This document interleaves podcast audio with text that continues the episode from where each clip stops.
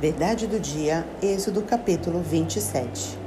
Farás também um altar de madeira de acácia, de cinco côvados será o seu comprimento, e de cinco a largura. Será quadrado o altar, e de três côvados a altura. Dos quatro cantos farás levantar-se quatro chifres, os quais formarão uma só peça com o altar, e o cobrirás de bronze. Faliás também recipientes para recolher a sua cinza, e pás e bacias e garfos e braseiros, todos esses utensílios farás de bronze. Faliás também uma grelha de bronze em forma de rede, a qual farás quatro argolas de metal nos seus quatro cantos, e as porás dentro do rebordo do altar para baixo, de maneira que a rede chegue até o meio do altar. Farás também varais para o altar, varais de madeira de acácia os cobrirás de bronze. Os varais se meterão nas argolas, de um e de outro lado do altar, quando for levado. Oco e de tábuas o farás, como se te mostrou no monte, assim o farão. Farás também o átrio do tabernáculo ao lado meridional, que dá para o sul. O átrio terá cortinas de linho fino retorcido. O comprimento de cada lado será de cem côvados. Também as suas vinte colunas e as suas vinte bases serão de bronze. Os ganchos das colunas e as suas vergas serão de prata. De igual modo, para o lado norte ao comprimento, haverá cortinas de cem côvados de comprimento, e as suas vinte colunas e as suas vinte bases serão de bronze. Os ganchos das colunas e as suas vergas serão de prata. Na largura do átrio para o lado do ocidente haverá cortinas de 50 côvados. As colunas serão 10 e as suas bases 10. A largura do átrio do lado oriental para o levante será de 50 côvados. As cortinas para um lado da entrada serão de 15 côvados. As suas colunas serão 13, as suas bases 3. Para o outro lado da entrada haverá cortinas de 15 côvados e as suas colunas serão 3 e as suas bases 3. À porta do átrio haverá um reposteiro de vinte côvados de estofa azul e púrpura e carmesim e linho fino retorcido, obra de bordador. As suas colunas serão quatro e as suas bases quatro. Todas as colunas ao redor do átrio serão cingidas de vergas de prata. Os seus ganchos serão de prata, mas as suas bases de bronze. O átrio terá 100 côvados de comprimento e 50 de largura por todo o lado e 5 de altura.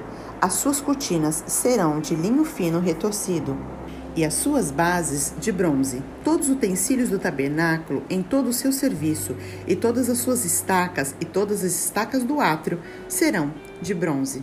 Ordenarás aos filhos de Israel que te tragam azeite puro de oliveira, batido para o candelabro, para que haja lâmpada acesa continuamente, na tenda da congregação fora do véu que está diante do testemunho.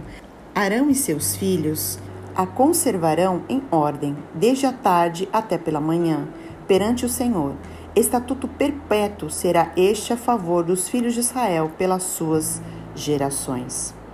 Em Êxodo capítulo 27, nós vemos Deus orientando acerca do altar do holocausto, onde seriam queimadas as ofertas em honra a Deus. Este altar ele era o principal móvel objeto no átrio do tabernáculo.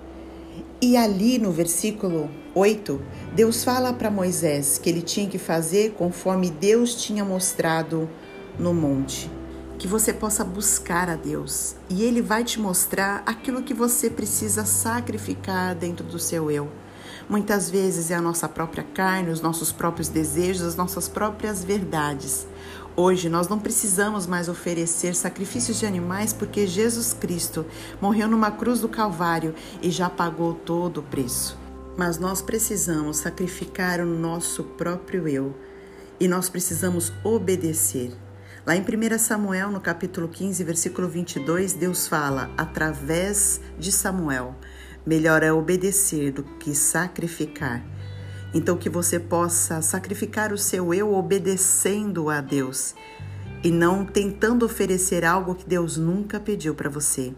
Que você sempre pergunte para Ele como você tem que fazer e lá no Monte Sinai, no Monte Oreb, no Monte de Deus, ele vai te revelar tudo como você tem que fazer na sua vida.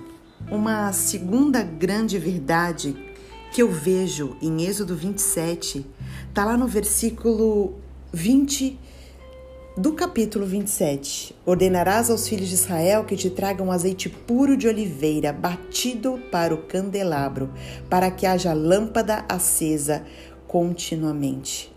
Esse azeite puro batido, um azeite que era obtido através da espremedura das azeitonas, era o azeite mais puro, e esse azeite ele dava luz e quase sem fumaça. Quando estamos em um ambiente que tem luz, mas que tem muita fumaça, as coisas não ficam tão claras para nós.